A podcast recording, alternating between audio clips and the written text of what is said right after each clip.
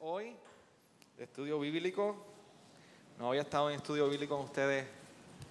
Por poco Cristo viene y no doy un estudio con ustedes, pero estamos aquí, así que un par de minutos por si llegaban algunos hermanos, pero vamos a comenzar con los que ya han llegado. Vamos a estar hoy y vamos a caer directo al estudio ah, en Hechos 15, el que vamos a discutir. Sé, que se supone que nosotros hayamos llegado leído, pero, pero me gustaría que nosotros podamos leer hoy este capítulo. El, capítulo 15 de Hechos es un capítulo, eh, no recuerdo cuál es el nombre eh, en español, no sé si es pivote, pivotal, eh, se utiliza más en inglés, esa palabra se escribe así. Pero es un capítulo que que presenta mucho, eh, donde se balancea el libro de Hechos. Así que vamos a dar lectura. ¿Y, qué tal si hacemos lo siguiente? Son 41 versos. Así que del 1 al 10, eh, si puede Pastor Ponce darle lectura. Luego continúa Francisco del 11 al 20. Luego del 21 al 30 a Jam y dije del 21 al 30, ¿verdad? Y del 31 al 41, entonces ah, Pastor Israel allá atrás le puede dar lectura. Así que, ¿qué tal si oramos? Le pedimos al Señor que, que nos hable, nos ministre a través de su palabra en este tiempo. Señor, gracias te damos en esta noche. Y Señor, a pesar de que apenas estamos comenzando una semana de trabajo ajetreado, te pedimos que nos ayude a que nosotros podamos delante de tu palabra atesorarla, abrazarla y ser edificados por ella. Y Señor, que sea de confrontación también a nuestra vida espiritual. Señor, pero a la misma vez sea de aliento sabiendo que en ella encontramos la sabiduría necesaria para la salvación. Y qué hermoso saber que en ella es revelada la obra de Cristo, una obra compasiva de misericordia para el pecador, Señor. Gracias, Señor. Amén. Así que repasando un poco sobre lo que, cómo hemos estado trabajando el libro de Hechos, ah, creo mucho en la repetición y yo quiero que usted se ubique y los pastores que han estado enseñando en las pasadas semanas lo han estado haciendo, pero yo quiero que como abrí la serie de, de Hechos hace ya unos dos meses atrás, yo quiero que repasemos dónde estamos. Nosotros vamos identificando tres movimientos principales a través del libro de Hechos. ¿ok? Ah, así que uno de ellos es el libro del movimiento que va desde el capítulo 1 al capítulo 7, que es lo que estamos viendo ahí. Le llamamos movimiento porque son tendencias o cambios significativos que nosotros vemos a través del libro de Hechos. Y lo que vemos es el Evangelio obrando localmente, en Jerusalén y en Judea. O sea que los primeros siete capítulos que discutimos fueron enfocados a los judíos a la iglesia local.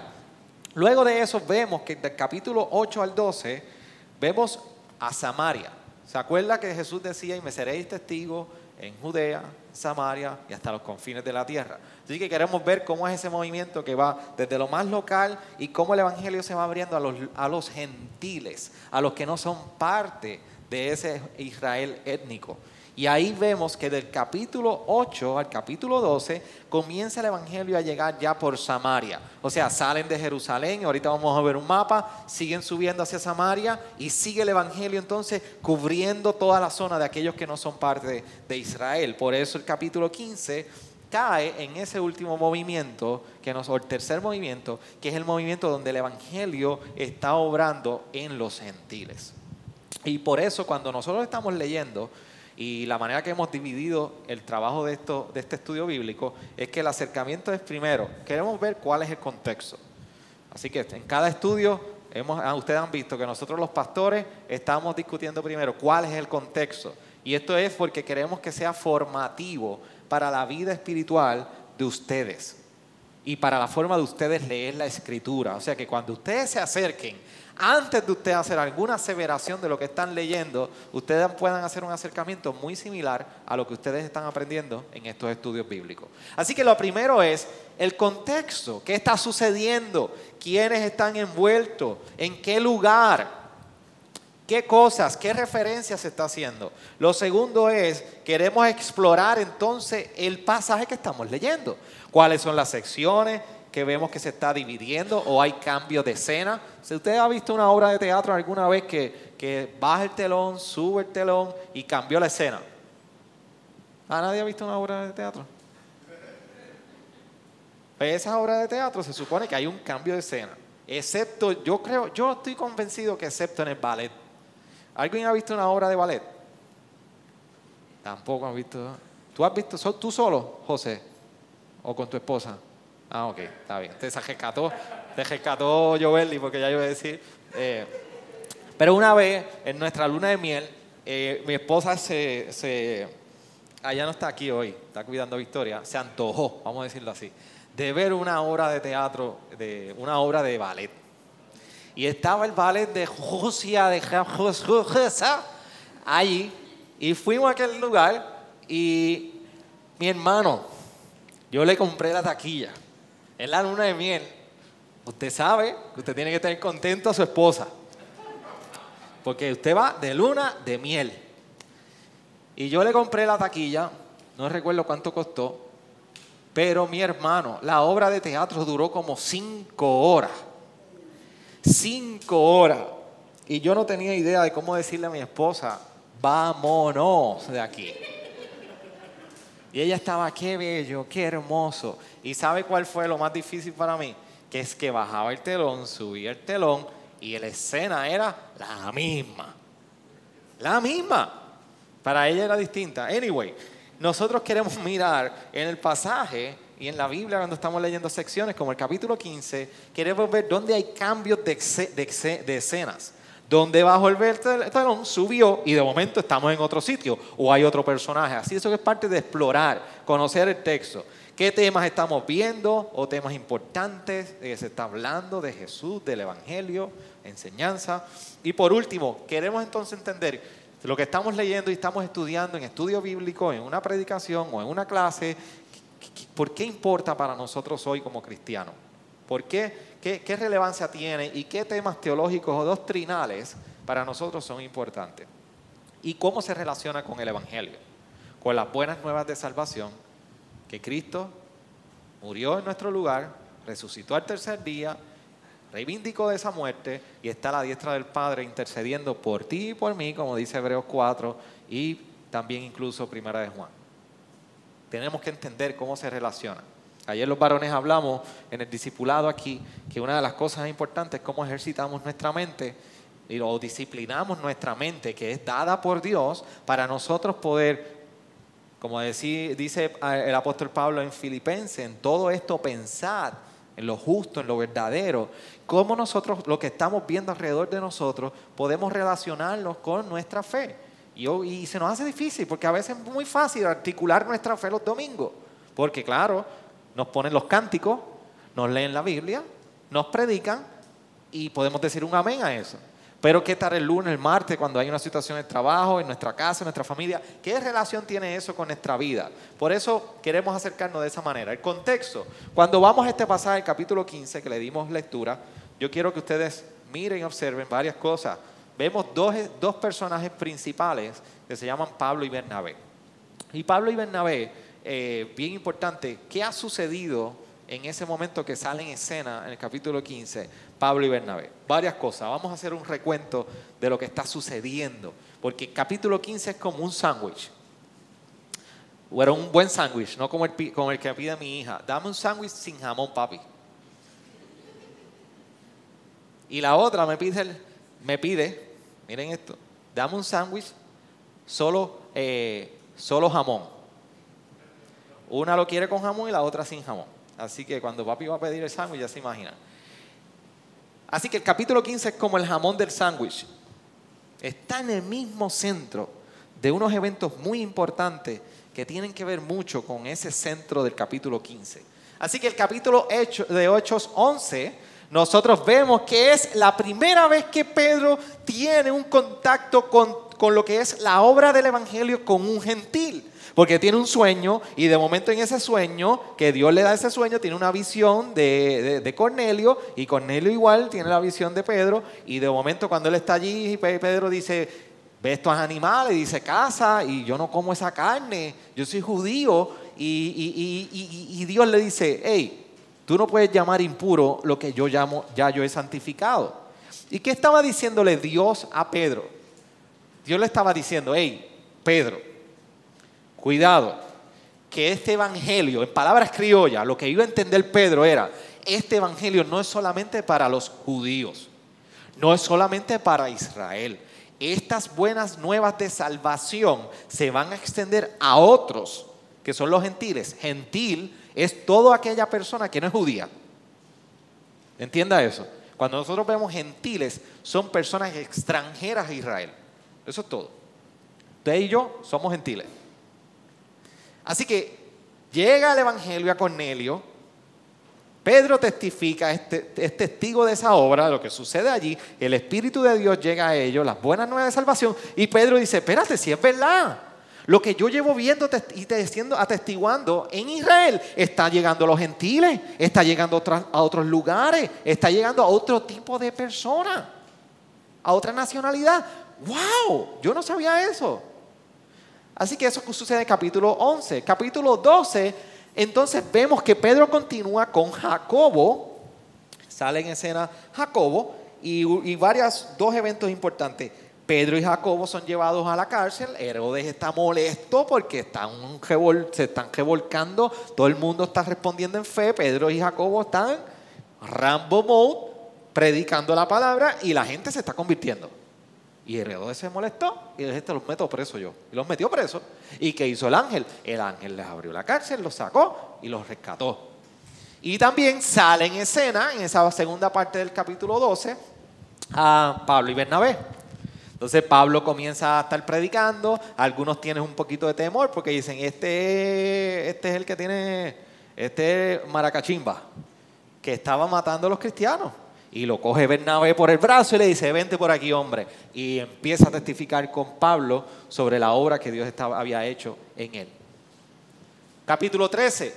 Ahí llega entonces Pablo y Bernabé a la iglesia de Jerusalén. Y las iglesias, los apóstoles los afirman. ¿Y qué hacen? Los envían. Le dice, hey Pablo y Bernabé, este, esto que Dios ha hecho en ti es real. Bernabé váyanse ustedes dos y vayan en el primer viaje misionero. Así que hay tres viajes misioneros importantes. Y el primero lo vemos en el capítulo 13 de Hechos. Ahí Pablo y Bernabé salen y comienzan a hacer un recorrido de lo más interesante predicando el Evangelio. Así que llegamos al capítulo 15 y el capítulo 15 es importante porque el capítulo 15 es una reunión que se lleva a cabo en Jerusalén y sobre un tema de los judaizantes, o sea, un tema sobre la circuncisión. Y la circuncisión no es otra cosa que la remoción eh, del prepucio, pero para los judíos tenía mucho significado, porque era una señal, y todo judío tenía que practicar la circuncisión porque era una señal de que era pueblo de Dios.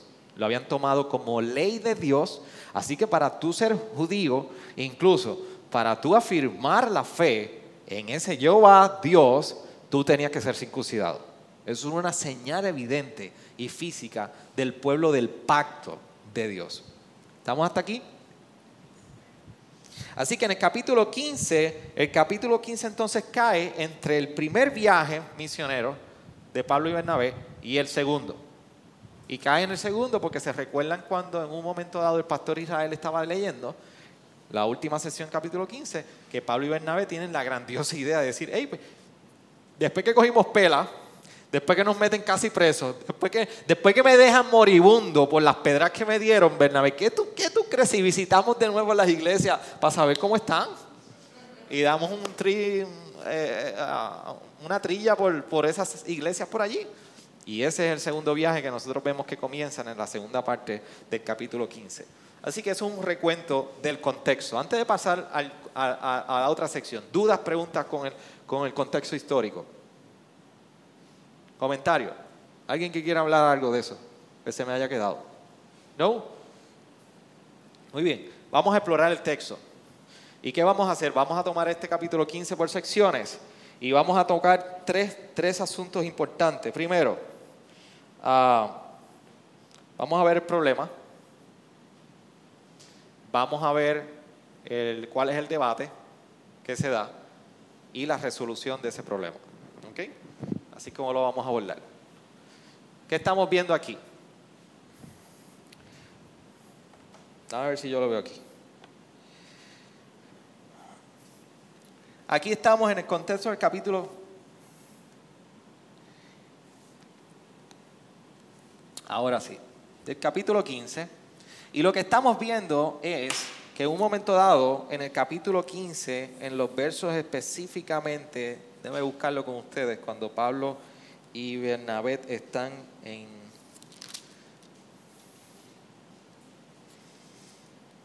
Ok, míralo aquí. El capítulo 14, perdón. Vamos al capítulo 14. Y vamos a particularmente versículo 21.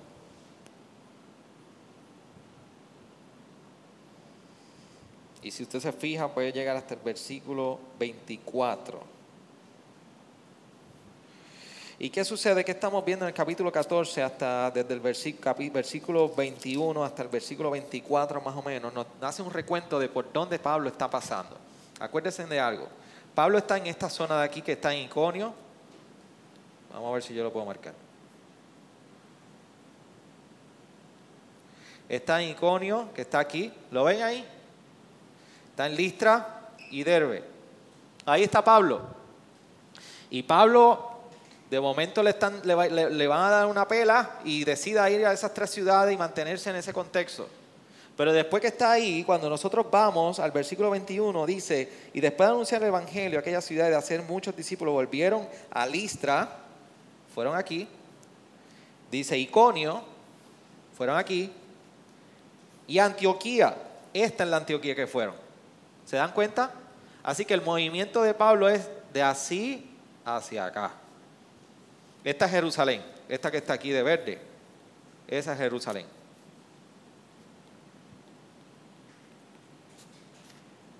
Y Pablo está ahí con Bernabé y después dice, mire cómo vamos por el versículo 24, pasaron por Pisidia y llegaron a Panfilia.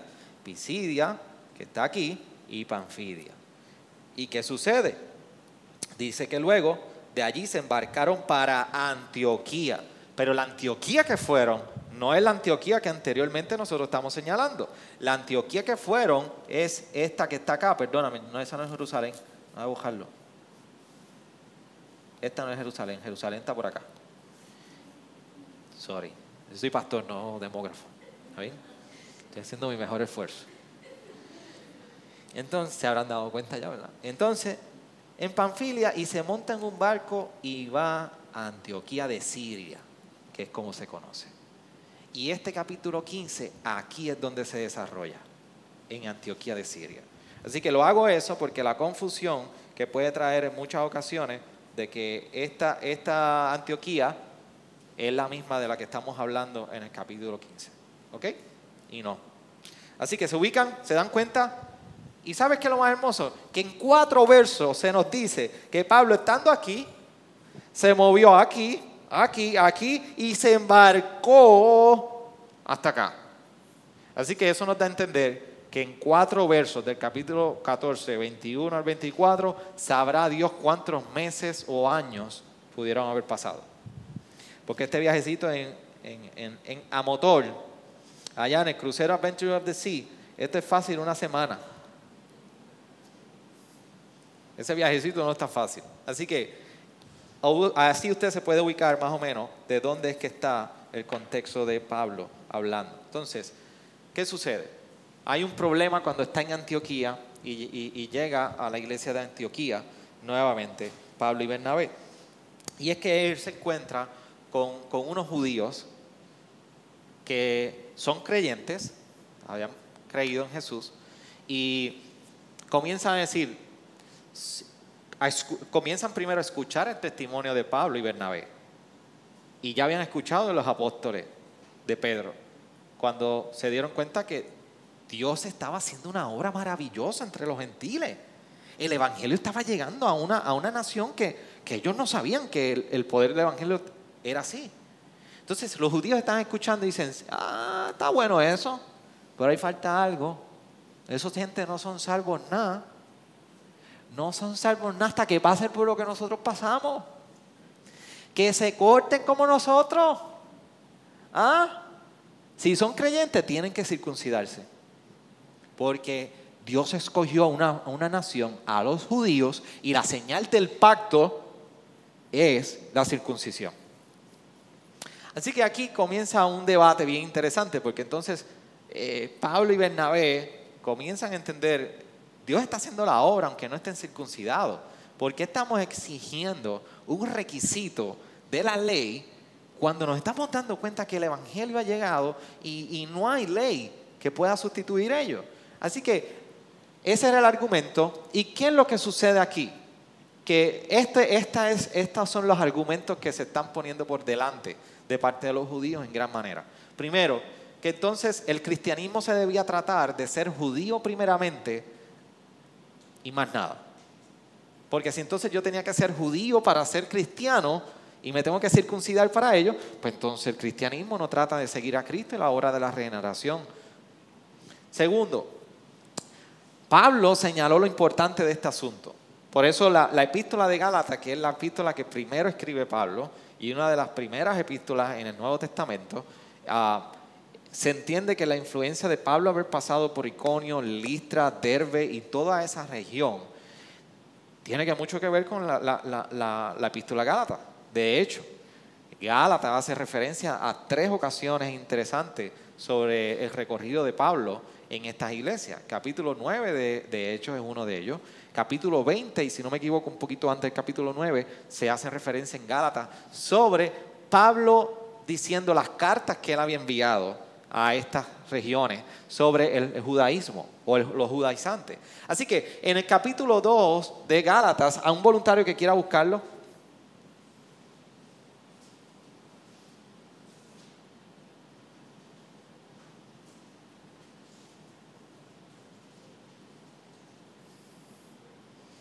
Capítulo 2, versículo 4 al 5. ¿Quién lo quiere dar lectura? Pastor Félix.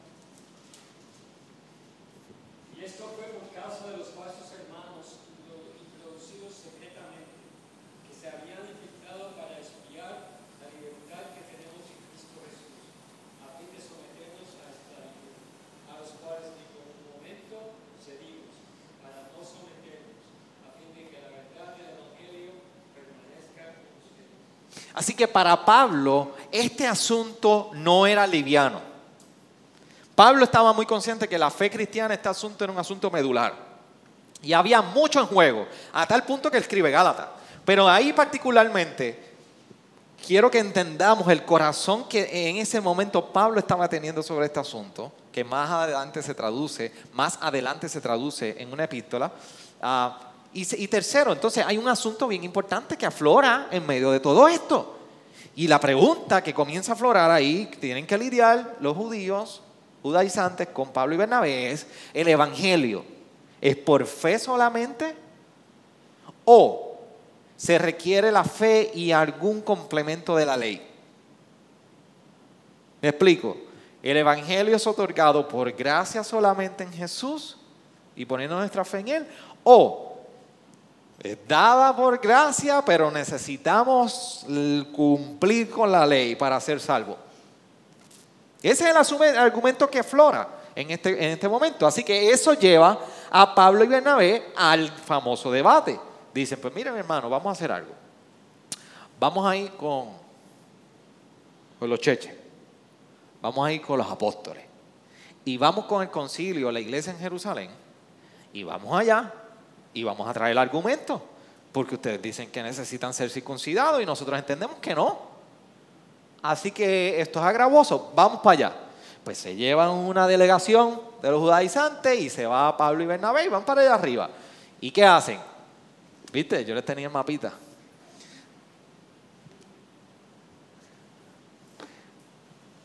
Me voy a reivindicar con ustedes. ¿Y qué hace Pablo y Bernabé? Van están aquí en Antioquía. ¿Se acuerda que empezamos en Antioquía? Al final del capítulo 14 y principio del capítulo 15. Estamos en Antioquía y comienza un viajecito, lo más interesante por aquí, hasta Jerusalén. Para llegar a la iglesia donde están los apóstoles. Lo más interesante, y si usted se fijó de este asunto, es que de camino se dice que pasan por Samaria.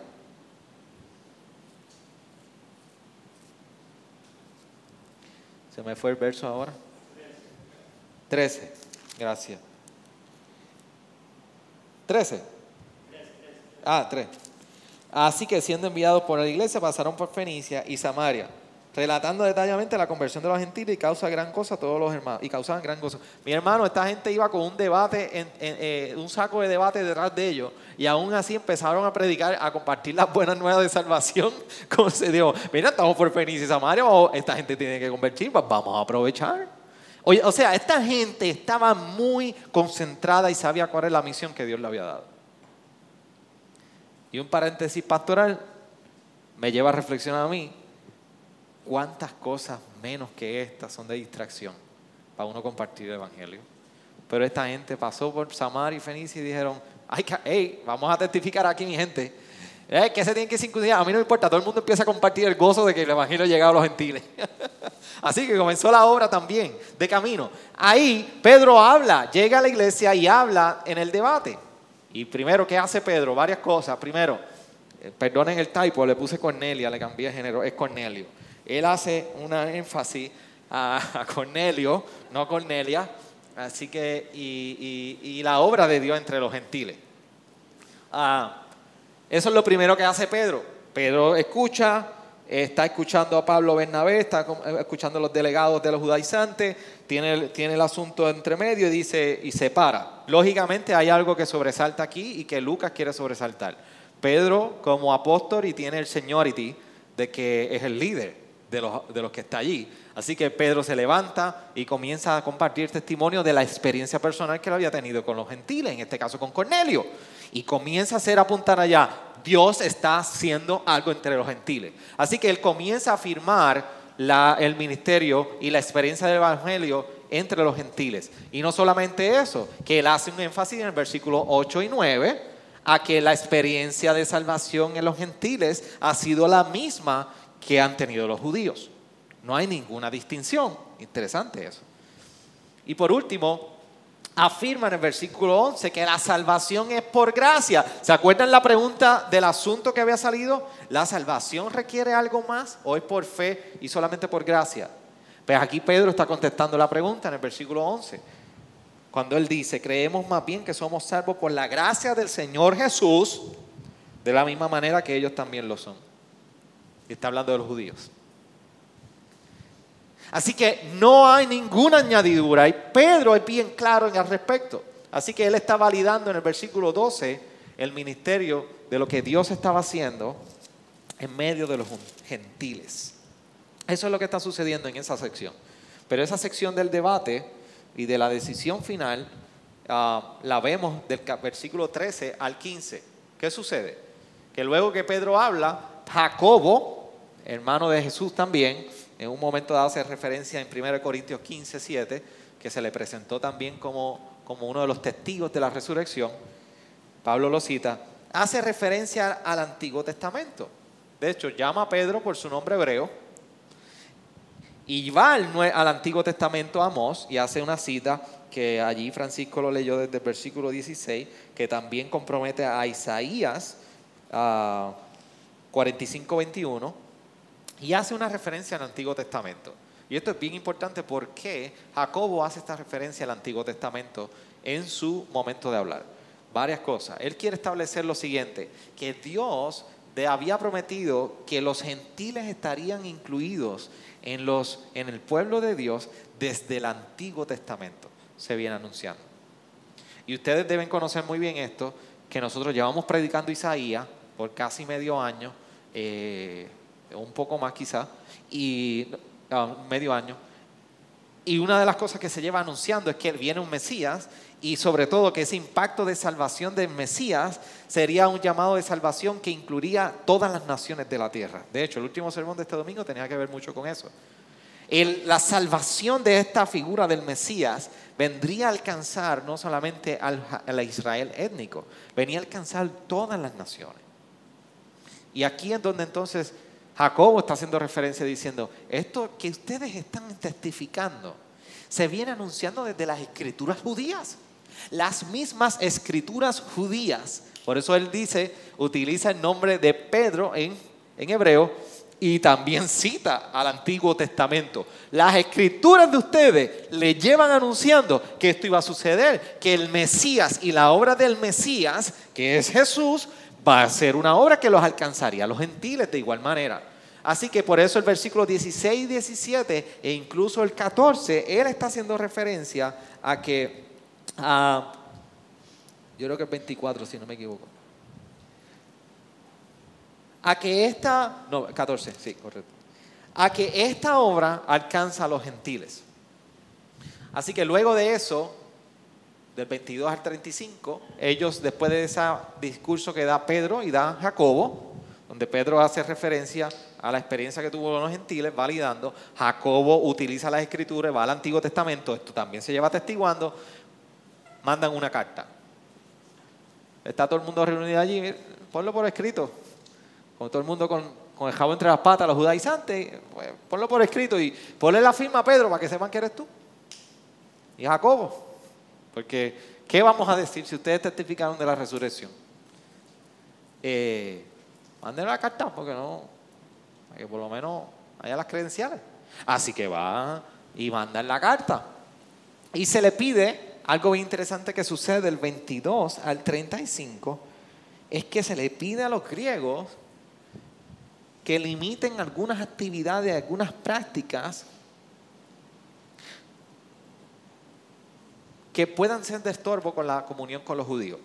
O sea, en esa carta se está validando el ministerio de los gentiles, pero a la misma vez le están diciendo a los gentiles, a todos los que no son judíos, le están diciendo, por favor, corten toda práctica que sea de estorbo para ustedes tener una comunión con los judíos. No coman la, carne sacrificada a ídolos, absténganse de, de estas bebidas, para que ustedes tengan relación con los judíos.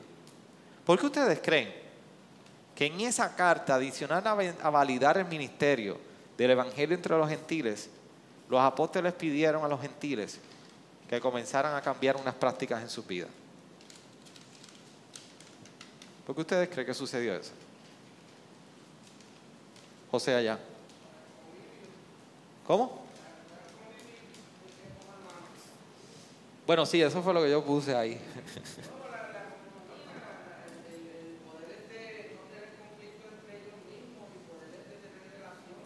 ¿Ya? Tener relación. Muy bien. ¿Qué más?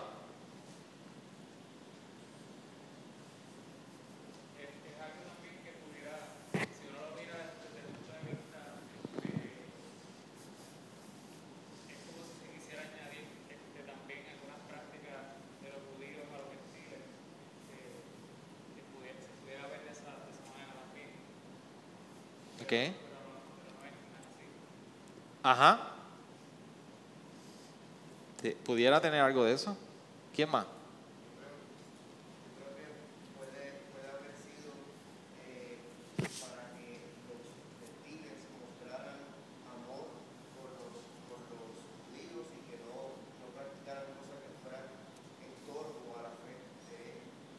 Ya, vamos a ir alineado con lo que con lo que José también estaba diciendo, sí. Eh, queremos llevar una vida eh, sin problema entre nosotros y en armonía, esa es la palabra, en armonía. Bien, pero hay un elemento también que, es importante igual, pero quisiera ver si alguien, los quiero provocar a pensar, esa es la idea, estamos en estudio bíblico. Handa.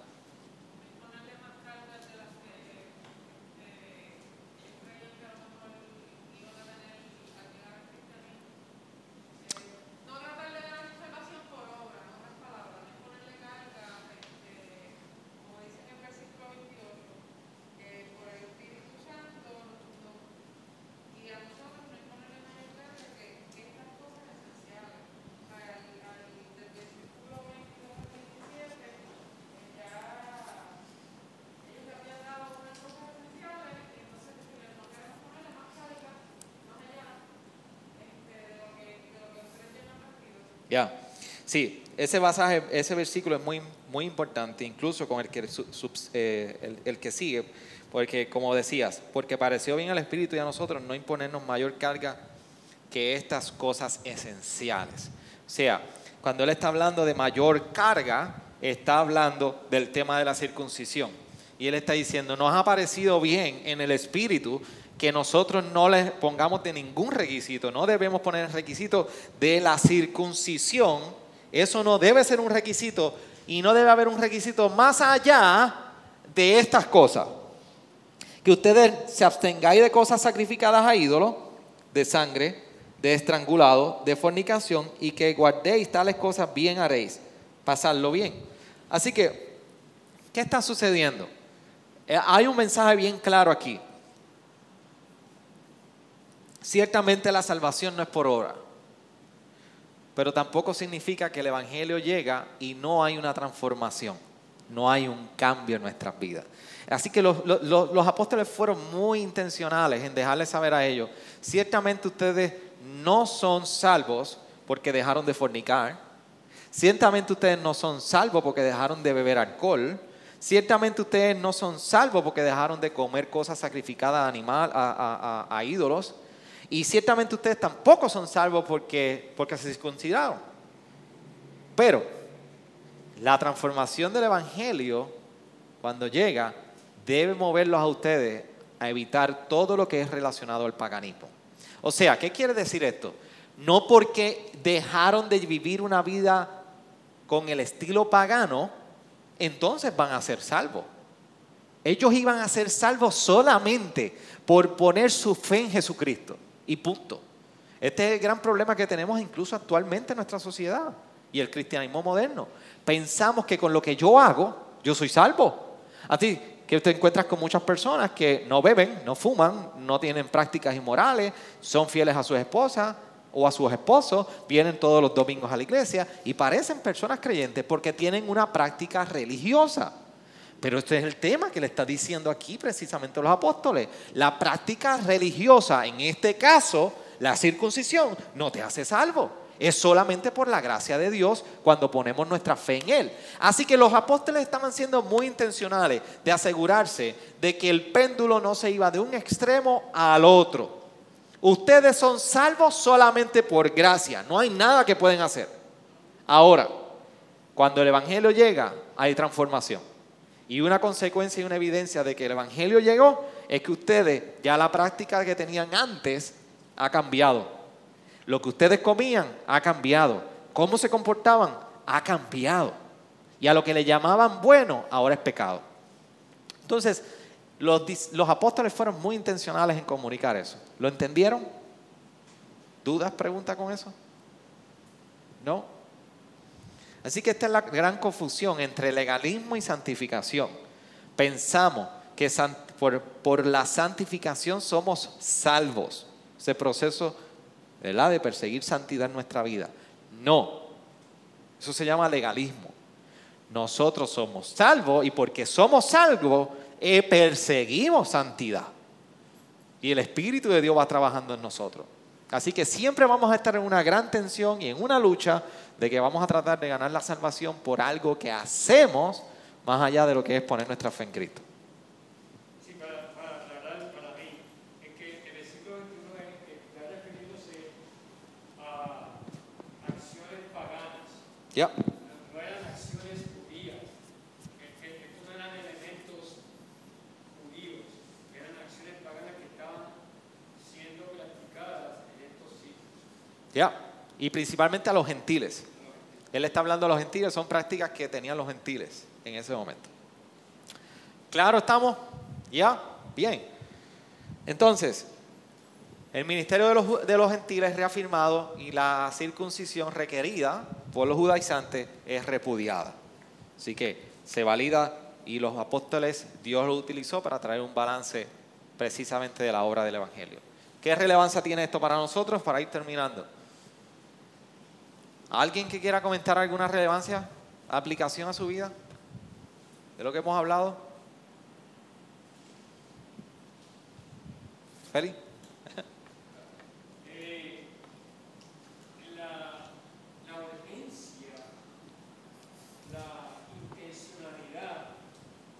de resolver este problema lo más pronto posible y con la gravedad que tenía la ofensa, eh, para establecer la pureza del Evangelio desde el principio como eh, piedra angular. O sea, tenían que, tenían que resolver esto desde el principio, si no ah, se arriesgaba la impureza del Evangelio al, al, al esparcirse por todo el mundo.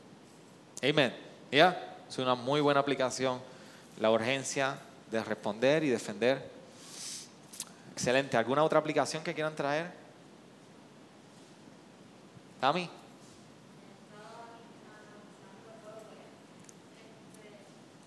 Pues yo me debo, además de que la aceptación me coloca por la fe, también viene un cambio. Si yo sigo a Cristo, por él me viene un cambio a mi vida y yo sigo lo que, los mandamientos que él me dejó, pero también eh, como yo, si llegó la palabra a otra vida, no trata de imponerme cosas que no funcionan a mí para seguir aquí, porque eso es la transformación la hace Dios y el Espíritu Santo en su vida y es más bien llevar la palabra y orar, no es por el alto, Ya. que ellos crean que van a ser salvos por eso. Good. Excelente. Eh, para los que no escucharon bien, Tami estaba diciendo que ella se lleva también de que sabiendo que la salvación es por gracia, si hay una práctica que para ella, personalmente, espiritualmente, es de bien, tener el cuidado de no imponerla en otra persona o otro hermano, porque la salvación no es por esa obra. Así que eso, eso es un buen ejemplo. Excelente.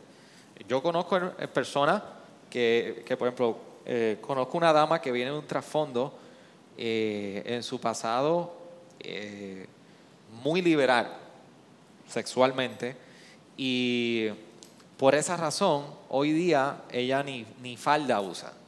Eh, todo es, digo, ni, pantalón usa, todo es falda y, y muy tapada, pero ella está consciente que no es, ella no lo hace porque ella entiende que esa es la forma que tiene que vestirse siempre y, y si una dama está en, en pantalones no tiene problema. Ella dice, pero es un recordatorio a mi vida eh, y, y a mí me ayuda a restringir el pecado. Ah, eh, conocí otra, otra dama en una iglesia que ah, llega a la iglesia con el velo, se pone el velo. Y de hecho aquí hay, una aquí hay unos movimientos de la iglesia del velo que le requieren.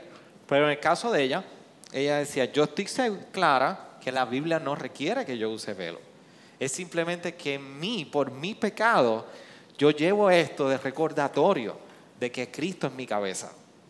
Entonces, pues son cosas que algunas personas pues deciden adaptarla y vivir de esa manera, pero no las podemos imponer porque la palabra no lo impone como requisito. Así que eso es una buena observación. ¿Alguien más? ¿Una última aplicación? ¿No? Mario?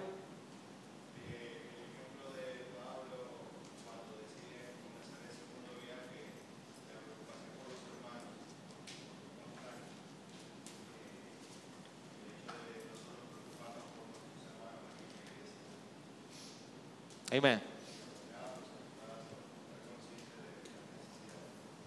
Ya, aún los momentos difíciles que se puedan enfrentar, eh, la palabra nos recuerda que por más tormentoso que esté el escenario, eh, el cuidado de los hermanos es importante. Ah, de hecho, es curioso que como termina el capítulo, que termina Pablo y Bernabé en un desacuerdo sobre Juan Marco, ah, que luego vemos que haya resolución, pero definitivamente eh, es una buena aplicación de ese capítulo. Así que hay dos cosas, observaciones que yo quiero como relevancia que nos llevemos, que la salvación es por gracia. No, no, no asumamos que esto es, esto es cierto. Y cuando digo no asumamos que esto es cierto, no estoy diciendo que pongamos en duda esa verdad.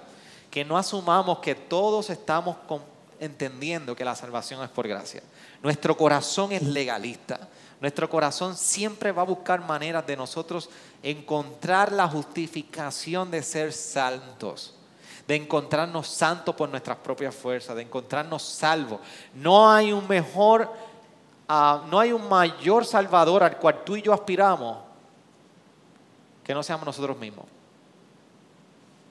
A nosotros nos encanta recurrir a nosotros mismos, a nuestra fuerza, a nuestros términos, a nuestro control para sentirnos que somos salvos. La palabra nos recuerda que no. Él es el único salvador. Cristo es el único salvador en nuestra vida. Así que es salvación por gracia. Por eso Pablo señala el riesgo que representa añadir requisitos a la salvación. Y él atiende esto en Gálatas de muy bien. Y si usted se quiere llevar estas notas, se las puede llevar, pero en Gálatas 1, de 6 al 8, nos recuerda que esto representa una distorsión del Evangelio. En Gálatas 2.21 nos recuerda que entonces, si afirmamos todo esto, Cristo murió sin ninguna razón. No hay propósito en la muerte de Cristo. En Gálatas 3, 1 al 3 nos recuerda que entonces estamos sustituyendo una obra que procede únicamente del Espíritu, que tú y yo no podemos meter la mano, la estamos sustituyendo por una obra de la carne. Estamos diciendo que un cambio y una transformación que proviene del Espíritu no viene del Espíritu, estamos diciendo viene de la carne, viene por mis fuerzas. Y por último o penúltimo, Gálatas 3:26 nos recuerda entonces, Pablo nos recuerda que asumir un requisito adicional niega la adopción hermosa que hemos tenido en la familia de la, de la fe en Jesucristo. Por último, lo que estamos haciendo según Gálatas 5, 2 al 3, es que estamos entonces abrazando la ley como yugo. Nos estamos esclavizando habiendo sido libres. Y esto ahorita el pastor Félix lo leyó en Gálatas 2, cuando hicimos la cita. Así que para Pablo este tema era muy importante. Lo, lo, segundo es la ética del Evangelio. El Evangelio nos llama a vivir de una manera distinta al paganismo. Por eso la transformación del Evangelio no es una parcial, no es solamente con lo que tú y yo afirmamos, sino que también eso que afirmamos el Espíritu Santo va trabajando en nosotros y va trayendo transformación. Y el anhelo, a pesar de nuestra pecaminosidad, a pesar de nuestro, de, nuestro ah, no somos perfectos y nuestros límites, el anhelo en nosotros siempre va a ser la santidad. Y siempre va a haber arrepentimiento en nuestra vida. Una guía para nosotros llevarnos y que quieran seguir estudiando entre unos a unos en el tiempo de devocionales discipulados es algunas preguntas que podemos hacernos entre nosotros. ¿Qué entendimos de este texto o de los temas? ¿Cómo vimos el Evangelio aquí? Versículo 11, medular para esto. Y algunas preguntas de aplicación. Un diagnóstico. Estoy invitando que hagamos un diagnóstico primero entre nosotros. Y un buen diagnóstico sería este. ¿Cómo pienso que soy aceptado delante de Dios? ¿Cómo tú piensas que tú eres aceptado delante de Dios?